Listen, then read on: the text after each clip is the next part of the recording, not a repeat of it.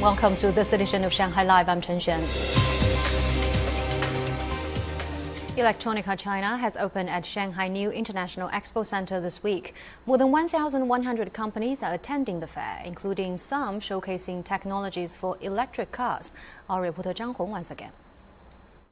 ST Microelectronics is introducing a system for traction inverter, a key component that drives the motor of an electric vehicle. The system will increase an electric vehicle's range per charge between 3 and 5%. In the past, our client needed to integrate our chip into their own printed circuit board to test a prototype. But now we provide a complete set of system level solutions, which shortens the evaluation time during product development. Their prototype design can move on more quickly. Analog Devices developed a battery management system for electric vehicles. In the future, when we have fast EV charging along highways, this system will enable dozens of stations to work simultaneously, while also preventing spikes of electric currents to ensure safety. We brought the technology here this year as we saw three times the demand for electrochemical cells. The organizer of the trade fair said they noticed an increase in exhibitors showcasing products for electric vehicles. China's EV sector has a late mover advantage, so almost all businesses have paid attention to it. We've even set up a venue specifically for new energy cars for the first time. We're also holding forums where experts are invited to share their insight. More than 25,000 new energy vehicles were sold from January to February this year, a year on year increase of over 360%. The next trade fair will take place in late October in Shenzhen. Zhang Hong, Shanghai Live. The 23rd Hortiflora Expo, held at Pudong New International Expo Center, is considered to be one of the largest specialized horticulture fairs in China. The fair shows an extensive selection of plants, engineering, and floristry. Reporter Zhang Yue was there and tells us more. A total of 18 countries are showcasing their flowers and plants, including the Netherlands, Thailand, and South Africa. Dutch breeder Anthura, which specialized in anthurium and orchids, has launched their latest variety of orchid during this year's event. This orchid grows up to four stalks, and most importantly, the petals gives out a pleasant fragrance, which other orchids don't have. The company hasn't named it yet, and they're taking suggestions from Chinese customers during this year's fair. In China, the market recovered quite quickly, and the second half of last year already we were picking up we were actually quite satisfied with how the year went and how the year of our customers went. And uh, this year is uh, fully recovered, I would say. And uh, there's a lot of um, uh, trust and confidence in the market. State owned Shanghai Seed Industry Group is showcasing over 40 varieties of hydrangea in different colors. The company's newly developed irises and lilies also caught many visitors' eyes. The company has chosen around 1,000 strains of plants to be displayed at the 2021 China Flower Expo in Chongming next month. We have also used some techniques such as light and temperature control to adjust the flowering period so that they will be in full bloom by then. Gardening equipment and solutions are also on display. Greenman Machinery Company is showcasing an electric hedge trimmer an environmentally friendly version of the traditional trimming vehicles that use fuel. Our trimmer has zero emissions.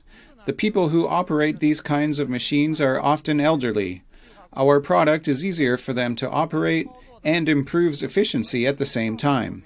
有了很大的提升。For the first time ever, organizers have set up a theme park at the exhibition to provide visitors a more immersive experience. Children who spend most of their time in urban areas can get a little close to nature.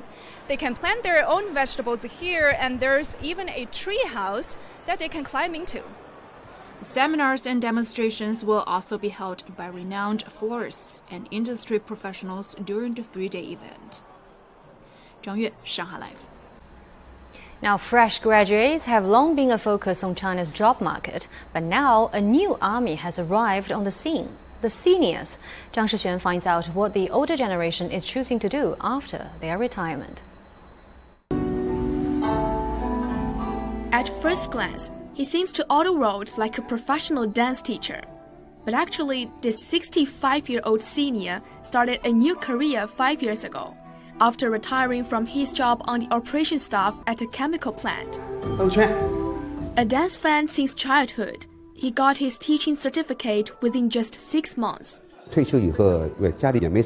I felt bored after retirement, and I have always been keen on dancing, so I started to think it would be good to take the opportunity to pass that on to my peers. I feel very happy. I don't need much for salary. All I want is to be happy. When I first opened four classes in 2016 in Huangpu, they all filled up quickly.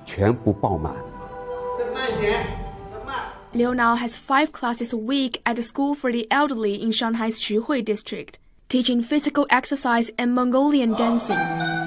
Several other retired professionals are also teaching courses on a variety of subjects at the school, while other retirees are finding something new, jobs that didn't exist until just a few years ago. While it might be expected that someone would take on a professional job like a teacher or a technician after their retirement, the skyrocketing online economy has actually provided seniors with more fruitful choices with lower entry barriers. 64-year-old Lao Die started uploading food videos in 2018, right after his retirement from a factory, and he now has more than 1.1 million fans on video platform Bilibili. He says the new online experience has really brightened up his post retirement life. I felt very depressed just after I retired, but right after I started to make videos, my mood improved. I had no idea that an ordinary retired person like me could get so many likes and followers nationwide. I like to review the bullet screen comments on Bilibili as I want to communicate with young people. They are all encouraging me, telling me to take care of myself and have a good time. It makes me feel happy all day. Lao Die has been so successful with his videos that he's even been able to cooperate with some brands and commercialize his work. As of the end of 2019, Shanghai was home to almost 5.2 million people aged 60 or above. That accounted for more than 35% of the city's population. Experts say a growing number of seniors are actually more than willing to find a new job after retirement. And they're increasingly well qualified to do that. In the 1990s, seniors may have found it difficult to find a job after their retirement, as most of them were doing labor intensive jobs. But now, thanks to economic restructuring, many seniors have greater knowledge and are equipped with more skills. Subtle changes in China's family structure have also contributed to the increasing demand for jobs after retirement. In the 1950s and 1960s, each family in Shanghai had five or six children. So seniors would help take care of their grandchildren after retirement with no spare time to go out for work. But now most of the families just have one child. And those children are getting married much later, some even after they are 30 years old, so their parents wind up with a very long period of spare time. A survey by Zhaopin.com done between February and September last year showed the number of job seekers aged 50 or above surged 32.4% from a year earlier. That was four times faster than the growth in the number of job seekers under 35. 张诗璇，上海 Live。